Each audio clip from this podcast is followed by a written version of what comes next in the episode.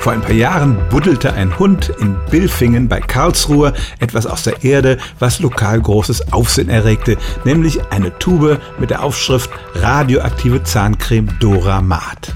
Diese Zahnpasta hat es tatsächlich gegeben. Sie kam im Jahr 1940 in Deutschland auf den Markt. Die Firma versetzte ihre Zahncreme mit radioaktivem Thorium und versprach, dass diese Paste biologisch wirksam sei, reinigend, keimtötend, erfrischend und dass sie strahlend weiße Zähne machen würde. Das kommt uns heute eher makaber vor, aber in den Anfangsjahren hatte Radioaktivität eben noch einen sehr guten Ruf. Dieser Zusatz war auch eher ein Marketing-Gag, als dass wirklich messbare Strahlen aus der Zahncreme rausgekommen wären. Man wollte wohl eher fortschrittlich und wissenschaftlich klingen. Mit dem Krieg hatte dann auch das Geschäft mit der Zahnpasta ein Ende und spätestens nach den Atombombenabwürfen in Japan war Radioaktivität gewiss kein Verkaufsargument mehr für Kosmetik und Hygieneartikel.